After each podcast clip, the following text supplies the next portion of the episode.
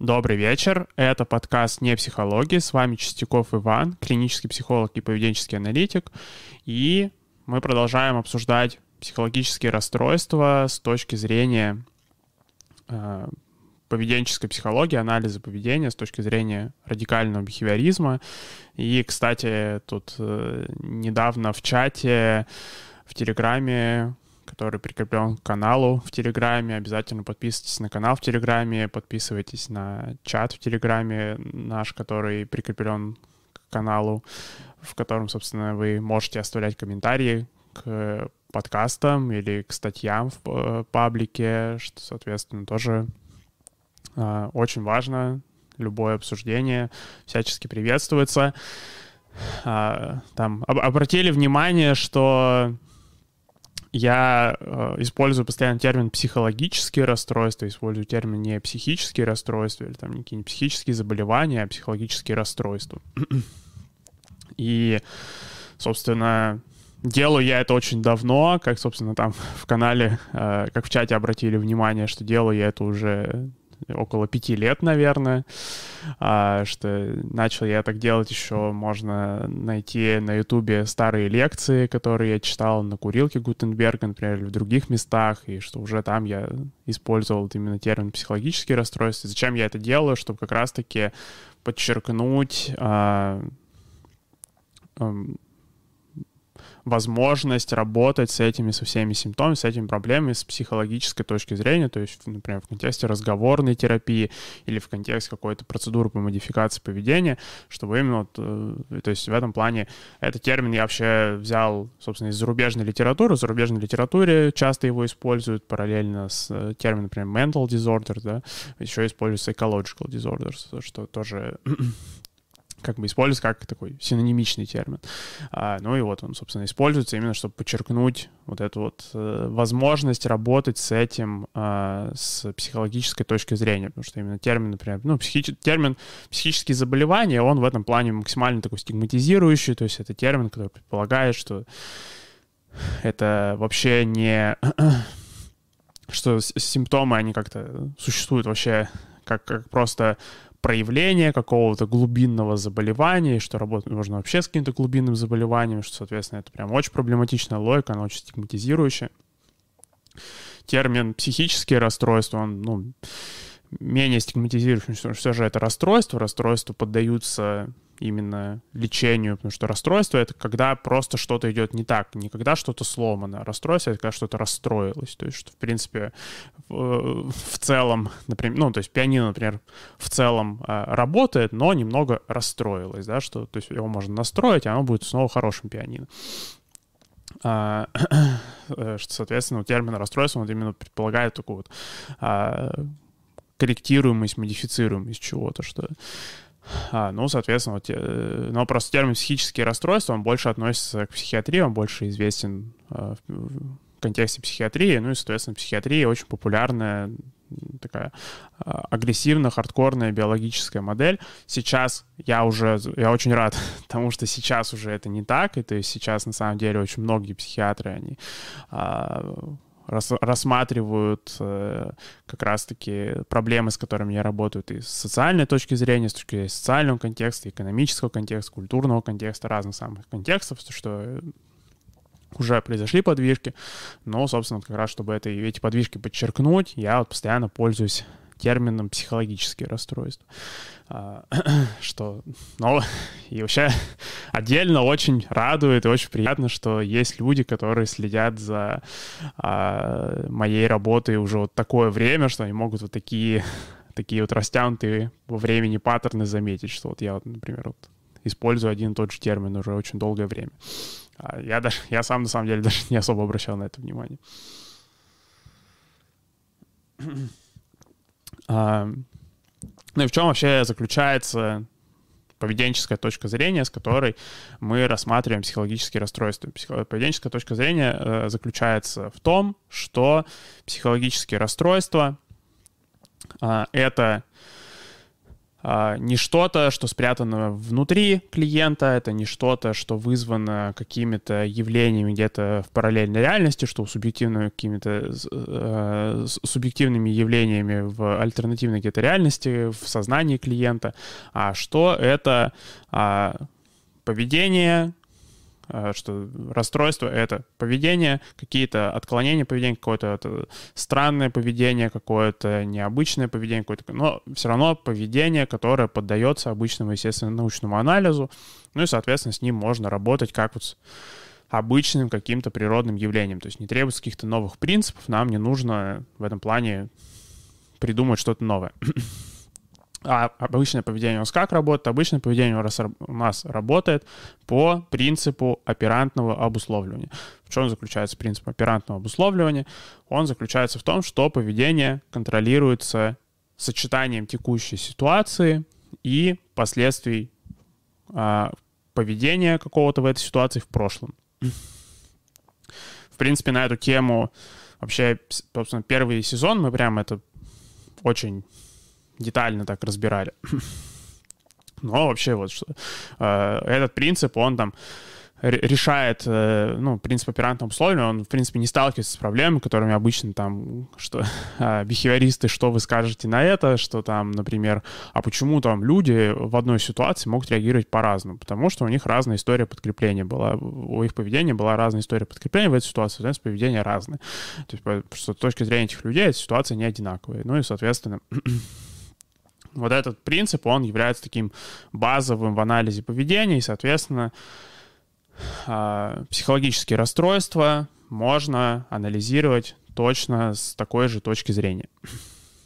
Что, собственно, мы делали уже в предыдущих выпусках, что мы разбирали это на примере депрессивного расстройства, мы разбирали на примере тревожного расстройства, в прошлый раз мы разбирали на примере расстройства пищевого поведения, и в этом плане, чем дальше в лес мы идем, тем более а, социально становится объяснение в том плане, что тем более какие-то тонкие, широкие паттерны взаимодействия между людьми будут задействованы.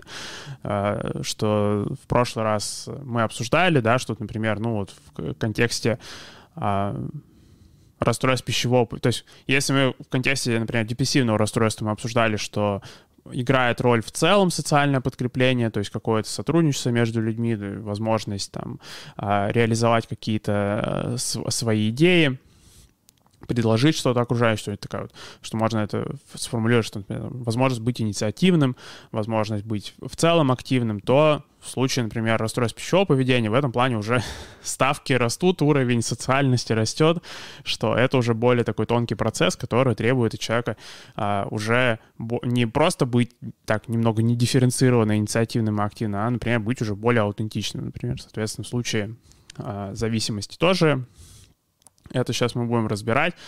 Ну и дальше у нас вообще планируется у нас еще три выпуска. В следующий раз мы будем обсуждать расстройство личности. В частности, более подробно будем разбирать пограничное расстройство личности. Потом мы обсудим биполярное расстройство, и в конце мы обсудим шизофрению и психозы, что, а, то есть в этом плане в целом такой будет краш-курс по психологии, по психопатологии, что все сразу диагнозы немного охватим, а, чтобы в целом, если вы весь сезон сразу слушаете, чтобы у вас вот могло сложиться какое-то такое общее представление о таком поведенческом взгляде на психопатологию, как самые разные расстройства, которые, казалось бы, там совершенно по-разному как-то выглядят, их можно анализировать, используя один и тот же набор концептов, один и тот же набор приемов, что каждый раз мы пытаемся, в принципе, по одной и той же логике все это разбирать. Хорошо.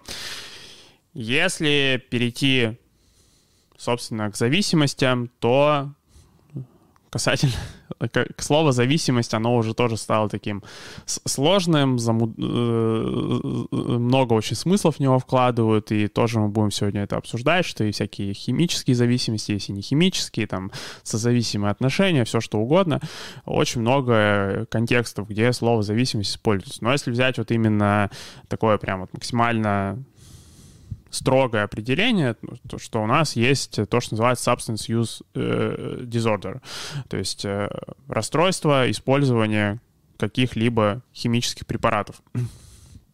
А, и, соответственно, какие у него вообще критерии? У него критерия два.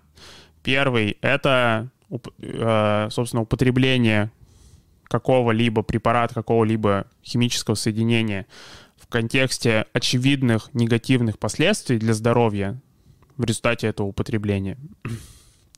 И а, второй симптом — это синдром отмены при отмене, собственно, при прекращении приема этого препарата, этого химического соединения. То есть в этом плане там под это определение ну, мы обсудим, конечно, и более широкое определение, но под это определение не попадает, например, там, не знаю, игровая зависимость или там, что вы не можете выйти из отношений с, с абьюзером или что-нибудь такое. То есть э, эти ситуации, они как бы в итоге как бы приклеиваются через там какие-то побочные переменные, но прям в таком вот максимально хардкорном определении они сюда не входят. Что зависимость — это про употребление каких-то препаратов, каких-то наркотических веществ, ну или каких-то веществ, которые не признаны наркотическими, потому что, ну, соответственно, употребление алкоголя проблемное, курение проблемное, то есть все это как бы записывается как, собственно, вот это вот, э, как зависимость, как substance use disorder. Ну, еще, кстати, варианты как раз вот зависимости, это мог быть, например, зависимость от обезболивающих. Э, в России не такая актуальная проблема, потому что у нас э, опиоидные обезболивающие даже по рецепту-то со скрипом достанешь, потому что они вообще а, хранятся в больницах, и, учет, и у них там ведется строгий учет вообще, сколько их есть, сколько их выдали, сколько их потратили. Но это, например, очень популярная проблема в Америке. Популярная, вот, к сожалению, в плохом смысле этого слова. То есть не то, что Ей, ура, у нас э, проблема, что опиаты все скупают тоннами и используют как, как куда не, не нужно. Нет, а, то есть а, а, популярная в плохом смысле слова, что очень распространенная проблема, потому что ну, хотя, кстати, вот сейчас хотел сказать, потому что тебе доступно, странное было бы объяснение, что... а, а, ну, то есть э, то, то что при, а, а, а, в, целом опиат, э, в целом опиоидное обезболивающее доступно, это, наверное, хорошо на самом деле, потому что ну, людям с хронической болью, в принципе, как, в некоторых случаях это действительно очень полезный и важный препарат. То, что у нас его нет в доступе, это как бы не то, что это прям замечательно, что ей, вперед, Россия, русские, вперед, только без обезболивающих живем. Что, ну, э, то есть в целом а, на американском рынке они доступны, и, соответственно, есть проблема, что раз больше людей пользуются ими, соответственно, появляется естественным образом большее количество случаев, когда люди а, пользуются ими уже на уровне зависимости. а, ну и, соответственно, в этом плане а, зависимость — это а, а, первое расстройство, у которого как бы на самом деле два ключевых симптома, потому что они, это два симптома, которые в современной литературе по анализу поведения, по какой-то поведенческой концептуализации а, э, психологических расстройств, которые рассматриваются вот именно, что есть два симптома, и они рассматриваются параллельно друг другу. То есть до этого мы все равно обсуждали, что так или иначе расстройство можно свести к какому-то одному поведению, которое, собственно, можно с ним работать, что вот, э, с, с которым, за которым можно следить на сессии и, соответственно, можно с ним работать. В этом плане в зависимости все же э, два поведения, но тут можно, на самом деле, их склеить между собой примерно в одно поведение, но в целом вот, то есть эти э, то есть есть, э, собственно, то, что называется оперантная часть зависимости, оперантная часть зависимости. Это, то есть вообще, что такое оперантное поведение? Оперантное поведение — это поведение, которое контролируется последствиями, а, которое всегда выглядит таким свободным, что это человек как будто сам сделал. То есть почему вообще путаница возникает часто с зависимостью? Очень легко начать обвинять человека, что это он сам выбрал, потому что, ну, технически это не рефлекторная реакция была. То есть что э, когда человек употребляет что-то, он это делает в каком-то контексте, это контекст э, через связь с последствиями довольно жестко детерминирует, что, собственно, такое употребление здесь будет, но как бы, типа, как будто человека ничего не заставляет это делать. Ну, на самом деле заставляет. То есть история сочетания а, опять же, контекста, истории подкрепления, подкрепления каких-то альтернативных активностей, оно все вместе делает это неизбежным. Но, опять же, вот в моменте как бы как будто ничего не вынуждает. Так же, как по аналогии, что, э, ну, когда у нас в автобусе сидит несколько людей, и они выходят на разных остановках, а, что на самом деле, то, на какой остановке они выйдут, оно очень жестко детерминировано контекстом и историей подкрепления. То есть, если а, понаблюдать э, за тем, откуда эти люди вышли, с кем они общались за последнее время, о чем они общались, какие у них были договоренности, на самом деле очень сто... с высокой вероятностью можно предсказать, на какой конкретной остановке они выйдут.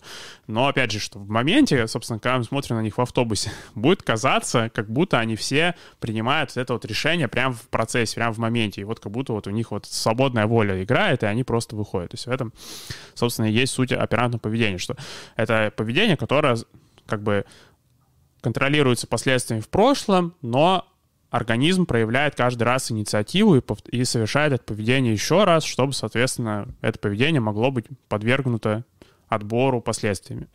Но как бы инициатива в этом случае за организмом идет.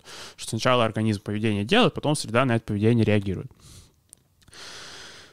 Что, собственно, отличается от рефлекторной части зависимости. Рефлекторная часть зависимости — это синдром отмены, и это часть, которая как раз-таки она работает наоборот. То есть в этом плане в рефлекторной части зависимости инициатива идет за средой.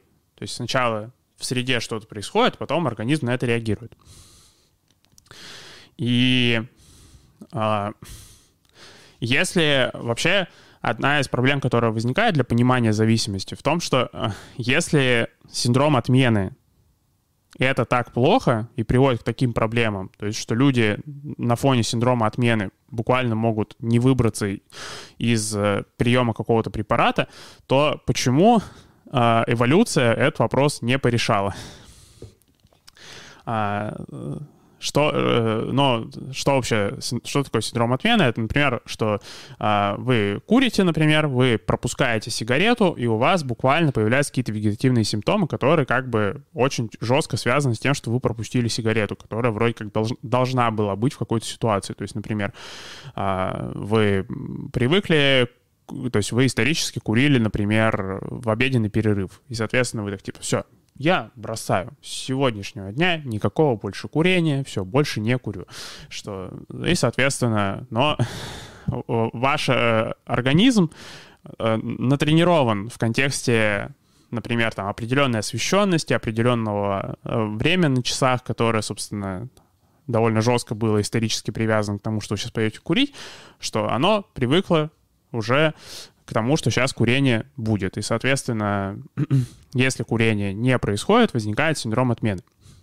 То есть как раз все вот эти симптомы по типу э, тремора, раздражительности, потери концентрации внимания, могут быть какие-то учащения дыхания, учащения сердцебиения, потливость, самые разные симптомы могут быть, но их объединяет то, что они все очень такого вегетативного характера, то есть их запускает вегетативная нервная система. А вегетативная нервная система, которая у нас это отдельный сектор нервной системы, что у нас есть центральная нервная система, да, куда входит э, головной мозг и спинной мозг, которые больше э, занимаются ну, больше мы о них знаем, скажем так, больше о них вспоминают в контексте контроля скелетных мышц, да, что каких-то движений, моторики, передвижения в пространстве.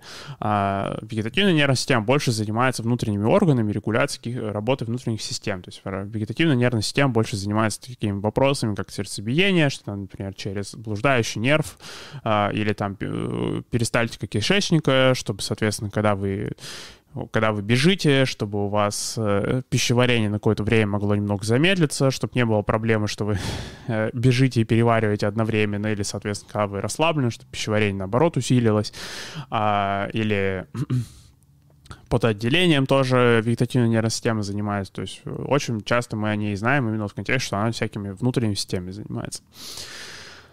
И вот, и, собственно, синдром отмены появляется. Ну и как бы вот, и вопрос просто, а зачем он тогда нужен-то, если вот он такой плохой, что мешает перестать курить, зачем он нужен?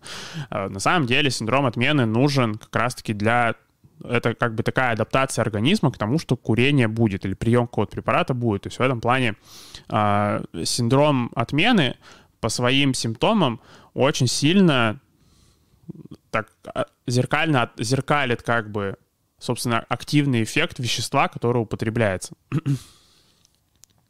А, наиболее яркий, наиболее яркая демонстрация этого это а, что это синдром отмены и что будет, если случайно пропустить его при употреблении опиатов.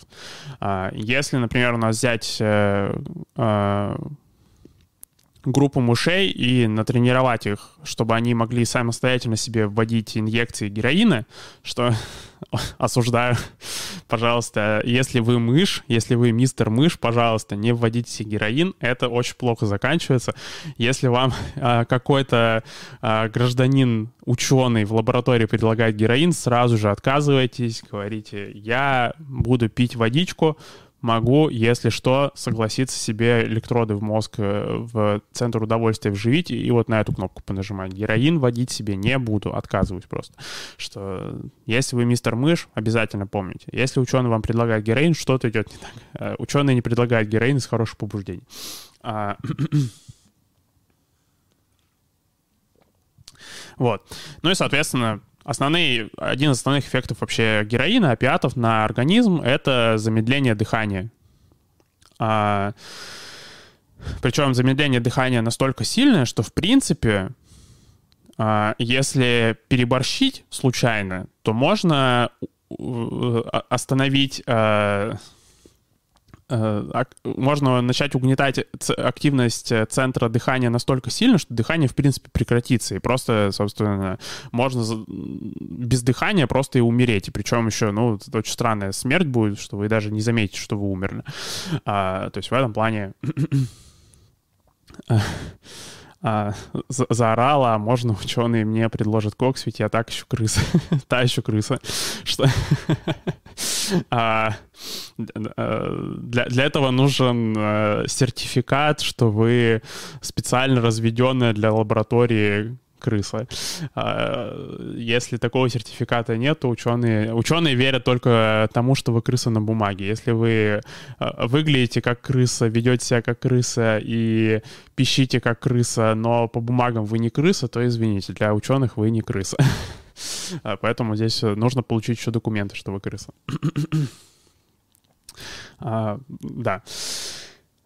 А, вот, и то есть, соответственно, можно, ну, вот, то есть один из основных эффектов опиатов — это угнетение дыхания, и, соответственно, можно наугнетать его э, яшкерис как крыса. Но, опять же, вот, сори, просто по, по, по, по бумагам не проходите, ну, как бы не получится, извиняюсь. А, что можно наугнетать центр дыхания столько сильно, что дыхание вообще прекратится. Ну и, соответственно, как раз э, чем заключается синдром отмены при пропуске опиатов, он заключается часто в том, что вот как раз-таки учащается сердцебиение, учаща... начинается такое поверхностное дыхание, может потливость какая-то появиться. То есть, что, собственно, зачем, все эти, зачем все это нужно? Это как раз-таки адаптация к возможному, вот в контексте каких-то обстоятельств, к возможному приему опиатов. Чтобы, собственно, остановки дыхания не случилось. То есть в этом плане через синдром отмены организм адаптируется к тому, что э, сейчас должен был быть прием, его не было, и, соответственно, организм уже не может остановиться. То есть это слишком большой риск. Если случайно пропустить э, синдром отмены, то, собственно, вот что происходит в лаборатории, если э, вдруг разорвать вот эту связь между условным стимулом, который, э, провоци... который как бы предсказывает для организма, что сейчас будет прием, и, собственно, приемом. То есть если вот, э, например, э, сделать так, чтобы, ну вот крысы, например, они употребляли, э, мыши или крысы, если бы они употребляли, например, героин в одной клетке, а потом пересадить их в другую клетку и, собственно, дать им возможность дальше продолжать употреблять. Что на самом деле очень многие из них просто буквально погибают. То есть потому что как раз-таки у них не было, у них э, не развилась вот эта адаптация, то есть что они, собственно, сделали себе, они ввели себе в дозу, но, собственно, у них перед этим э, дыхание не участилось. И, соответственно, получается, что они ввели себе дозу как бы так, типа, э, э, на, на сухую, назовем это так. А, и, соответственно, а, а, вот, и, соответственно, возникает вот проблема, что получается, адаптации не было, соответственно, они ввели себе обычную дозу, которую они обычно вводили, и, соответственно, погибли, просто потому что их организм не был готов к введению такой дозы в текущих обстоятельствах. То есть, соответственно, вот, просто в крупном контексте это одна из вещей, которая часто путает людей, которые пытаются избавиться от какой-то зависимости. Им кажется, что синдром, за, за, э, синдром отмены как бы призывает их употребить, а, что он как будто это сигнал для них, что им нужно употребить, но на самом деле это просто сигнал, что они пропустили употребление. Это не значит, что им нужно употреблять. Это, ну, как бы, это просто такое обозначение, что, ну, как бы, да, сейчас должно было быть употребление, но оно не случилось. То есть, на самом деле, как в крупном контексте, если у вас есть синдром отмены, и вы пытаетесь чего-то избавиться, вы, наоборот, на правильном пути. То есть, что вообще это может тоже полезно учитывать, когда вы пытаетесь избавиться от какой-то зависимости, что если появляется синдром отмены, то значит, что как бы все правильно идет. Собственно, синдром отмены, он сигнализирует о том, что был пропуск, он не сигнализирует о том, что у организма острый дефицит героина в крови или там острый дефицит никотин, никотина или чего-нибудь еще. А, вот, да.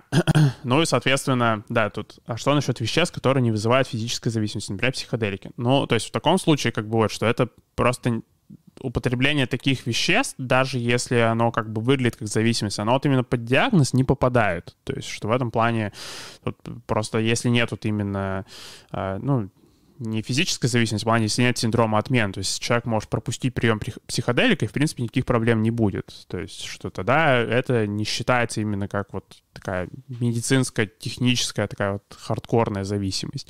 А, но это может там, но это в литературе некоторые это называют психологической, например, зависимостью или там не химической зависимостью. То есть мы тоже, опять же, будем это обсуждать, но вот просто а, в этом плане а, может быть, проще с такими, ну, с одной стороны, проще, с другой стороны, сложнее с такими кейсами работать, потому что, собственно, э, ну, есть какая-то своя специфика, назовем это так, что, потому что, собственно, нет вот этой проблемы, что у них есть вот именно вот, э, рефлекторная часть зависимости, у них есть только оперантная часть зависимости, то есть они, например, употребляют психоделики, у них нет рефлекторной части.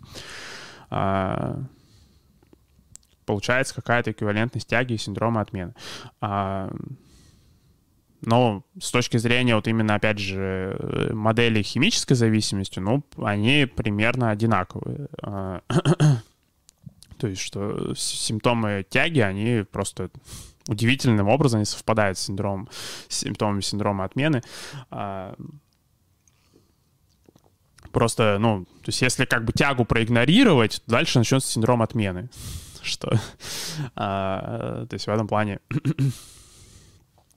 но опять же, э, вполне могут быть случаи, когда может быть э, тяга и синдром отмены от веществ, которые, ну, формально не распознаны, что от них может быть тяга и синдром отмены. То есть это как раз про то, что э, с точки зрения, вот опять же, анализа поведения, что вот эта дополнительная концептуализация, что есть оперантная часть зависимости, есть рефлекторная часть зависимости, что это дает? Это позволяет определить, ну, что это позволяет определить диагноз функционально. То есть если у человека есть рефлекторная часть зависимости, даже если не совсем понятно, откуда она могла бы взяться, то есть если, например, вот там, ну, что там, согласно общепринятым концепциям, например, да, что там, ну, от психоделиков нет синдрома отмены, но у некоторых людей он может быть, то есть это как раз к тому, что с точки зрения э, э, поведенческого подхода, что зависимость — это вещь такая вот очень расплывчатая, она определяется не потому, что там по каким реально, ну, что там, например, а, всем привет, а, вот вам диагноз зависимости, и если человек употребляет вот такие, то вот строго вот такой список веществ, если у него синдром, если у него есть синдром отмены, который выглядит строго вот таким образом, то, соответственно, у человека там, например, диагноз. Нет, с точки зрения поведенческого подхода диагностика меняется, что мы тогда смотрим, просто если у человека оперантная часть зависимости, то есть если у человека, собственно, какая-то активность, которую он делает, даже, ну, в, даже вопреки тому, что, ну, как бы от этого есть проблема, очевидно, в долгосрочной перспективе. И если у человека рефлекторная часть зависимости, то есть если у него какие-то проблемы, если он пропускает, собственно, эту оперантную активность. А, в этом плане обсессивно-компульсивное расстройство можно немного попытаться подтянуть под это, но обсессивно-компульсивное расстройство не всегда тоже попадает под эту категоризацию, потому что, ну, как можно сказать, что при, при обсессивно-компульсивном расстройстве, например, есть оперантная часть, где человек выполняет какой-то ритуал, да, есть рефлекторная часть, что случится, если он пропустит ритуал, а, что но не всегда оперантная часть выполняется, потому что не, все ритуалы при обсессивно-компульсивном расстройстве какой-то вред для здоровья несут. Но при, бывают ритуалы при обсессивно-компульсивном расстройстве, которые несут прямой вред здоровью. Например, там, не знаю, компульсивно мыть руки. Это буквально может там можно руки в мясо просто намыть, а, что они потом им пользоваться невозможно будет, еще придется и а, специально как-то лечить. А, но, опять же, вот просто про то, что на самом деле, ну, если вот с функциональной точки зрения смотреть, то вообще диагнозы сами по себе становятся таким очень расплывчатым, это вообще в целом полезно, когда мы вообще все, что угодно здесь обсуждаем, полезно учитывать, что такая вот общеприз... Э, такая стандартная мейнстримная диагностика и функциональный подход, они вот, они немного, они не сто процентов пересекаются между собой, потому что э, человеку могут поставить депрессивное расстройство, и при этом по функциональным признакам будет выглядеть, что у него паническое расстройство, например, или там человеку могут поставить э, тревожное расстройство, опять же, там вот по каким-то функциональным признакам у него будет, больше будет выглядеть, что у него, например, ипохондрия или что-нибудь такое. То есть э, ну и, соответственно, в зависимости точно так же, что человек может внешне выглядеть, что у него а, просто какая-то проблемная привычка, потом мы смотрим с функциональной точки зрения, смотрим, что у него рефлекторная часть тоже есть, что если он пропускает свою вот эту вот проблемную зависимость, то у него, собственно, реально какие-то вегетативные симптомы начинаются. Ну, соответственно, ну, как бы, окей, хорошо. Получается, это химическая зависимость для всех практических целей, что, соответственно... но да, но так в целом для вот есть категория зависимости, которые как бы у них есть оперантная часть, рефлекторной части нет, и их вот в целом называют психологическими или э, нехимическими. Собственно, вот, ну, психоделики — это один из вариантов, что это того, что называется психологической зависимостью.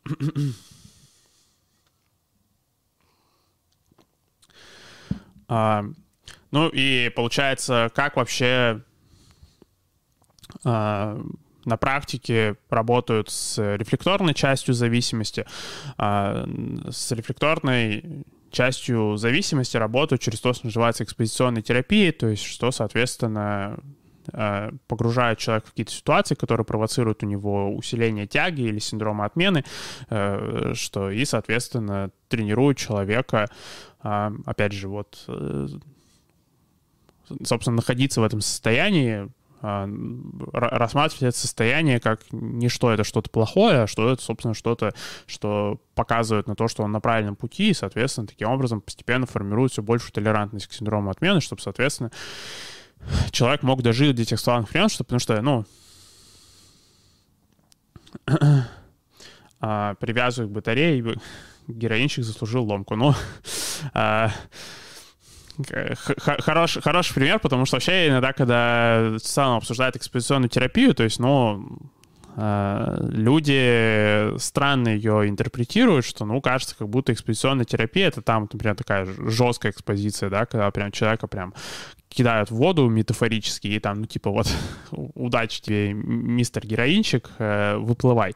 Но, то есть, на практике, если в клиническую практику взять, то, соответственно, это все же такая постепенная экспозиция, то есть с клиентом обсуждается, на какое время э, Э, на какое время синдрома отмены он готов, на какую интенсивность синдрома отмены он готов, соответственно, постепенно работают над тем, чтобы повышать этот показатель, то есть это не про то, чтобы там вопреки воле клиента просто кинуть его максимальный стресс, э, но то есть в целом как бы все равно это одна из частей работы с химической зависимостью, это, собственно, дать э, возможность вот этому рефлексу условному угаснуть. Можно, единственный вариант, как можно сделать, чтобы условный рефлекс угас, это, собственно, разорвать связь между ним и между ним, стимулом и употреблением. То есть, соответственно, дать человеку вот этот опыт, когда он оказывается в какой-то ситуации, где он обычно употреблял, и, собственно, чтобы он попробовал в этой ситуации не употреблять и при этом находиться в этой ситуации, потому что э,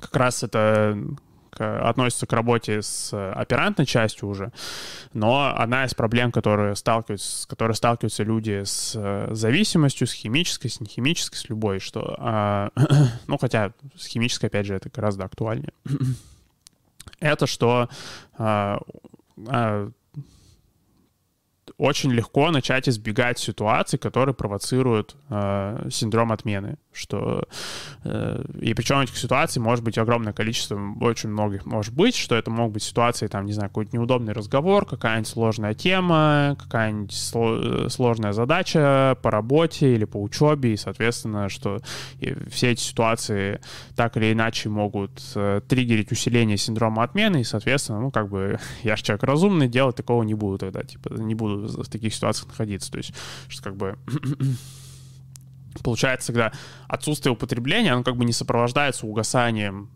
собственно, синдрома отмены, оно э, сопровождается э, такой, просто таким очень аккуратным избеганием ситуаций потенциально, где мог бы появиться синдром отмены. Но да, ну вот, это просто к тому, что, собственно, экспозиционная терапия — это не про то, чтобы привязывать людей к батарее, это, ну, но, в принципе, опять же, если человек согласен, если человек согласен на максимально жесткий вариант, в принципе, а, он, можно и привязать к батарее, если как бы человек сам на это согласен.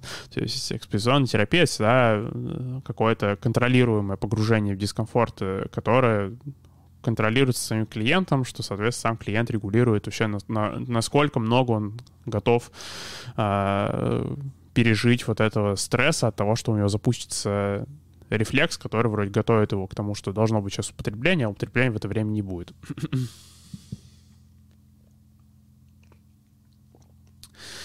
да. Ну и, собственно, что, в, чё, в чем заключается оперантная часть? Оперантная часть употребления заключается как раз-таки вот в этом конфликте между тем, что как бы употреблять это единственное возможное поведение сейчас, а проблемы со здоровьем, они будут потом. Они там будут. Вот э, у мистера клиента из будущего, что у мистера клиента в настоящем проблем со здоровьем не будет. Мистер клиент в настоящем, он наоборот, он, во-первых, э, собственно, избавится от синдрома отмены, потому что, собственно, он употребит. Зачем ему синдром отмены? Ему синдром отмены не нужен, он его отменит, так сказать. Вот такой он хитрый. А, во-вторых, э, собственно, это может быть единственное поведение, которое может быть у человека вообще доступно в такой ситуации. А, и, соответственно, ему как бы, даже если он может там но обычная ситуация при зависимости — это что человек типа головой понимает, что как бы когда он употребляет, он делает себе плохо, но ничего с этим поделать не может. То есть, собственно, как такие ситуации называются? Эта ситуация называется э, в анализе поведения ловушкой подкрепления. Ловушка подкрепления — это ситуация, когда положительное подкрепление и отсроченное, долгосрочное какое-то наказание, они противоречат друг другу. И, собственно, ну, классическая ситуация — это там, э, например, Э, что курить сейчас может в целом подкрепляться но в долгосрочной перспективе это может приводить к проблемам со здоровьем. Или там, например, при контроле питания, да, что э, поесть сейчас может в целом подкрепляться, но в долгосрочной перспективе это может приводить к проблемам с весом и тоже с проблем, проблем со здоровьем. Но, долго, но причем, опять же, все это еще... Чем, чем больше, чем более отсрочено наказание, тем крупнее ловушка подкрепления как бы становится. Потому что в целом поведение на самом деле очень плохо контролируется отдаленными последствиями. На эту тему еще, ну, на эту тему и э, Берс Фредерик Скиннер, например, писал, что в целом у него вот этот феномен, э, то, то, что называется временного обесценивания, что чем дальше последствия отдалено от поведения, э, тем хуже оно влияет на поведение — у него этот феномен даже вызывал определенный пессимизм касательно вообще перспектив человечества решить какие-то глобальные проблемы, потому что, на самом деле, там очень многие проблемы современности, они так или иначе завязаны на ловушке подкрепления, что у нас есть и глобальное потепление, например, потому что э, как-то там вкладываться в э, климат, э, что-то там следить за окружающей средой, ухаживать за ней, что это в целом все поведение, которое, ну, там принципе, через сотни тысяч лет, но, в принципе, оно будет замечательно для людей. Но с сиюминутной перспективой все за собой издержки, и плюс, э, ну, соответственно, на обратное поведение, например, да, там, например, очень свободно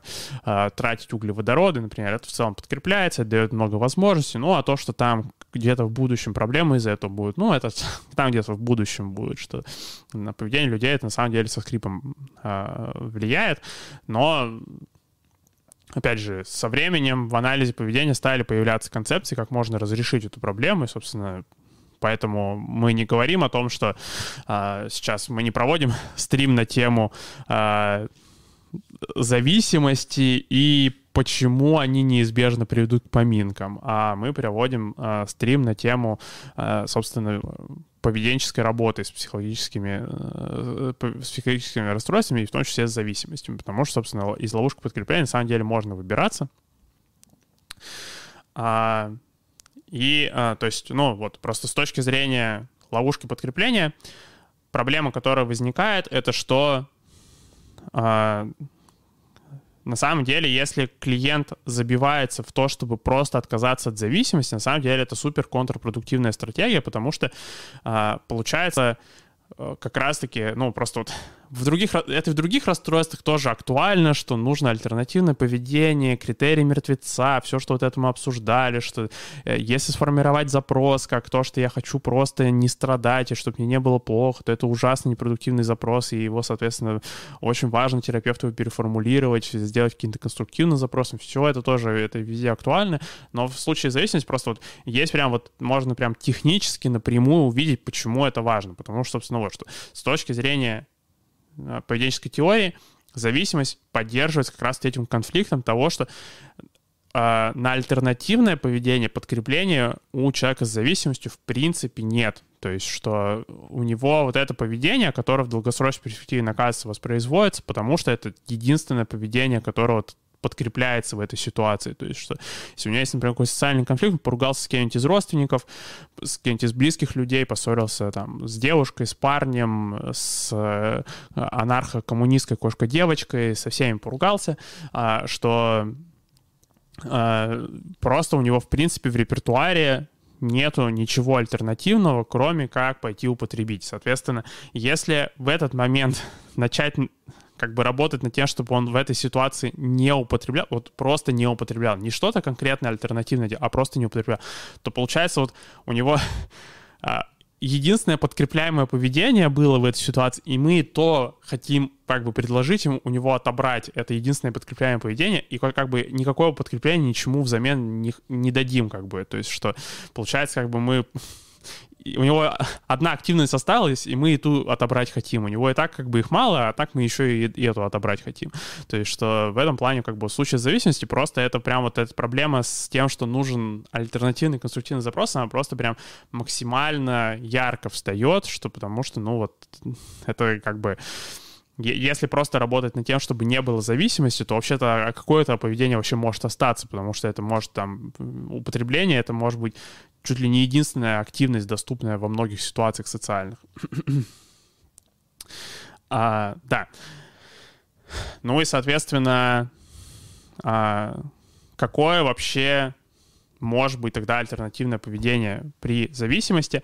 А альтернативное, ну, во-первых, конечно, в любом случае все равно альтернативное поведение при зависимости, это любом, в том числе можно определять через ценности, то есть можно и с клиентом тоже обсуждать, что а, окей, а, то есть вообще вот, вот предположим, то есть ну, в принципе, это у Говарда Рахлина на эту тему еще была, что есть книга, которая называется Science of Self-Control, что как раз можно ловушку подкрепления эту разрешить, если а, хотя бы за воздержание человек начнет получать подкрепление мгновенно. Он начнет получать подкрепление мгновенно, если, например, он сможет соотносить свое воздержание с каким-то паттерном поведения. То есть, например, что я не знаю, что человек там, что я, когда я воздерживаюсь, я человек, там, который следит за здоровьем, человек, который, а, там, не знаю, осознанный, я вот, ну, то есть что-то если есть возможность чем-то идентифицироваться, то это уже может как бы переломить вот эту вот чашу весов между тем, что э, воздерживаться и страдать от синдрома отмены, а, и тем, что употребить и страдать от проблемы со здоровьем в будущем. А, что если, соответственно, в первую часть доложить вот как раз-таки еще вот это вот мгновенное подкрепление от того, что можно соотнести себя тогда с человеком ответственным, с человеком, который э, осознанным, с человеком, который следит за своим здоровьем, то, соответственно, уже на самом деле вероятность, что человек будет больше выдерживать времени синдром отмены, она э, повышается. Что насчет феномена, что, человек, что при искусственном дефиците человек начинает что-то новое изобретать, более полезное, например, в отсутствии интернета начинает читать книгу. Может ли так работать ограничение доступа к наркотикам? А, а, но да, но это как, ну, то есть да, но тут опять же тут, тут проблема просто, что человек должен согласиться на это ограничение, потому что все равно доступ к наркотикам — это оперантное поведение, то есть человек как бы все равно не, мы не можем как-то силой лишить его доступа к наркотикам, в том плане, что если это хоть более-менее какой-то реалистичный терапевтический сеттинг, что, ну, там невозможно убить всех барыг и э, запретить э, поступление наркотиков. То есть, ну, соответственно, ну да, но это как вариант тоже, что да, в первый этот компонент может там, чтобы человек может там модифицировать себя как человек творческого, например, когда, соответственно, он соглашается на отмену э, наркотиков, что он, да, соответственно, становится человеком более креативным, более творческим. Но, опять же, Здесь вот именно важно это соотнести с какой-то ценностью, с каким-то таким очень широким паттерном, потому что, ну, скорее всего, конкретно во время синдрома отмены он не супер будет креативным и творческим. То есть, э, что он сможет стать креативным и творческим, он сможет стать полноценно креативным и творческим, что у него прям какие-то результаты пойдут, когда, собственно, синдром отмены закончится, скорее всего. Ну, вот именно прямо в процессе, ну, возможно, результаты не фантастические будут. Там вот как раз начнется вот это вот, что разум начнет перемалывать это, что а, да ладно, типа, забей, какой ты ты, сейчас ничего все равно не сделаешь полезного, и, соответственно, ну, как бы умерло. То есть именно вот с точки зрения Рахлина, а, что очень важно именно прикрепить тогда воздержание именно чтобы сам процесс воздержания уже стал под, уже стал подкрепляющим, чтобы, ну, соответственно, один способ это сделать, это соотнести сам процесс уже с какой-то ценностью. Соответственно, как раз вот просто на этих выходных писал статью, опять же, а, обязательно заходите в паблик ВКонтакте каждые выходные, ну, стараюсь каждые выходные, но крайней мере, если вы на выходных статью не увидели, ее точно ее больше нигде не будет. Но обычно стараюсь по выходным, каждые выходные что-то выкладывать, а, что писал как раз статью с лабораторной демонстрацией, собственно, того, что это реально так может работать, что если поведение человека соотнести с каким-то паттерном, то люди уже гораздо больше с такими доталкивающими, какими-то неприятными событиями могут контактировать, если, собственно, это соотнесено с чем-то важным. Собственно, это вот один из таких трюков, который можно использовать, э, когда вы работаете с зависимостью самостоятельно, или вы работаете с зависимостью в плане, что вы терапевт, или вы работаете с клиентом, то есть вот если соотнести просто хотя бы само воздер... сам процесс воздержания с какой-то ценностью, то, соответственно, толерантность человека к синдрому отмены, она может вырасти. а, но а, если взять какую-то активность, вот такую немного в абстрактном вакууме, то есть что можно как бы в целом, даже если вот есть проблема у человека с тем, чтобы сконцептуализировать какие-то ценности, с которыми можно было бы соотнести, или там, ну, у вас возникли проблемы с этими ценностями, а, то вообще, а, собственно, поведение, которое очень активно участвует в зависимости, это э, избегание эмоциональной близости. Что здесь имеется в виду? Избегание эмоциональной близости имеется в виду, что э, человеку э, может быть тяжело в каких-то стрессовых ситуациях продолжать контактировать с людьми и при этом контактировать с ними еще, ну, собственно, искренне.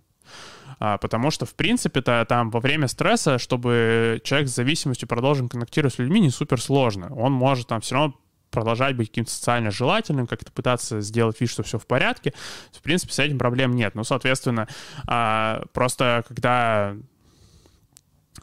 приходится постоянно а, маскироваться, что все в порядке, то это на самом деле очень выматывающий процесс, потому что нужно очень активно прям тогда готовиться к разговору, потому что, собственно, там обсуждение того, что сейчас реально происходит, какие сейчас реально есть эмоциональные переживания, что сейчас реально происходит, это то, что оно как бы само по себе льется, как бы вперед поехали говорить.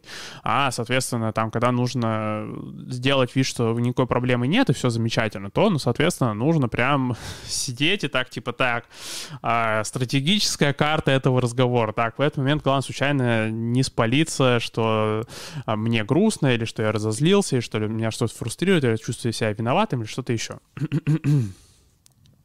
а, ну и, соответственно, еще один момент — это что когда у людей возникают симптомы синдрома отмены, то они тоже не особо активно обычно распространяются об этом. Ну, вот, не считая, что само употребление, как правило, тоже о нем редко кто-то распространяется, особенно учитывая, что часто это еще и незаконная активность. Но даже если это, например, э, курение, то есть, ну, редко кто... То есть обычно, ну, в случае с курением, употреблением алкоголя вряд ли это прям прячут прям активно, что человек курит. Это не очень распространено, что пря прятали, что человек курит. Но и как бы тоже не залетают люди в разговоры, так типа, блин, сегодня так покурил. Господи, вот это, конечно, Сегодня курилка бесподобная была просто. Я там затянулся, прям затяжка была, господи, прям 10 затяжек из 10. Что такого, ну, тоже на практике не происходит. Это, в принципе, кстати, вот э, про избегание какой-то открытости, это как раз пересекается то, что мы тоже в прошлый раз обсуждали, что это и с расстройством пищевого поведения пересекается. Ну, кстати, это, опять же, про то, что в, на, самом, ну, на практике в расстройствах могут склеиваться вот паттерны поведения, которые мы обсуждаем в контексте разных расстройств, потому что может в этом плане быть пищевая зависимость, в том плане, что это оперантное поведение, у которого есть рефлекторный компонент, то есть человеку прям а, буквально а, плохо, может быть, при пропуске, собственно, код прием пищи. А, да, вот, э, происходит. Ну, да, ну, я в плане наверное, ну, это не самый популярный сценарий, то есть что э, такое тоже может быть, но а, ну да, ну, например, да. Ну или что, ну да, ну, соответственно, почему вообще э, мемы курильщиков про первую сишку день? Ну да, я опять же, может и происходить, конечно, но... Не про все сишки за день. Э, то есть все равно рано или поздно начинается какой-то уровень сишек, после которого уже как бы не так весело об этом обсуждать. А, но да, но здесь больше вот про то, что, собственно, ну, про приятные ощущения, это еще эмоционально близко, она более-менее хорошо работает. Но самый сложный момент — это когда человеку нужно быть эмоционально близким касательно, что у него что-то какие-то сложности есть. Собственно, почему, как правило, возникают проблемы с тем, чтобы быть эмоционально открытым касательно каких-то сложностей, что, опять же, очень важно для а, человека с зависимостью, потому что если, например, случилась какая-то конфликтная ситуация, то, ну, было бы неплохо, чтобы этот человек оставался своим переживанием этой конфликтной ситуации не наедине с собой, но как правило, часто возникает ситуация, где ему кажется, как будто это единственный вариант для него сейчас остаться с этими переживаниями наедине. Соответственно, он остается с ними наедине, и как бы, ну, то есть в этом плане возникает примерно вот ситуация похожая как на то, что происходит при депрессии, что человек остается наедине с, э, сам с собой, а, и, соответственно, ну, какие-то альтернативные активности все, они все отмирают, что, потому что социальное подкрепление прекращается, по сути, на время тяжелых переживаний, включается такая пассивность, ну и, соответственно, что здесь, если у человека есть какая-то история употребления, там как бы, ну, выбор очевиден, что это, если социальное подкрепление для всех остальных вариантов отсутствует, то у нас только один вариант остался, чем-нибудь закинуться. А, да, ну и, соответственно, а, почему, собственно, это сложно быть эмоционально близким касательно каких-то тяжелых переживаний, потому что а, у людей часто это, когда люди делятся каким-то тяжелым переживанием, это создает впечатление, как будто нужно что-то сделать с этим постоянно. Ну и, соответственно, а, потом получается, но если человеку, например, нужна поддержка, то ему нужно еще и быть настойчивым, получается. То есть ему нужно быть не только эмоционально открытым, ему нужно еще и а, настойчивым быть, что, соответственно, второй уровень сложности. А как мы обсуждали, что бывают проблемы с тем, что человек может быть, например, настойчивым, и ему может казаться, что когда он настойчивый, он не дружелюбный, что он становится сразу каким-то агрессивным, конфликтным, плохим человеком вообще. Соответственно, то, что мы тоже, тоже и в прошлый раз обсуждали. Ну и, соответственно, тогда вот возникает эта проблема, что а, у нас есть человек с зависимостью, которого происходят какие-то э, какие социальные конфликты в жизни. И, соответственно, ему в этих социальных конфликтах было бы неплохо быть эмоционально открытым и настойчивым. То есть именно а, настаивать на том, чтобы а,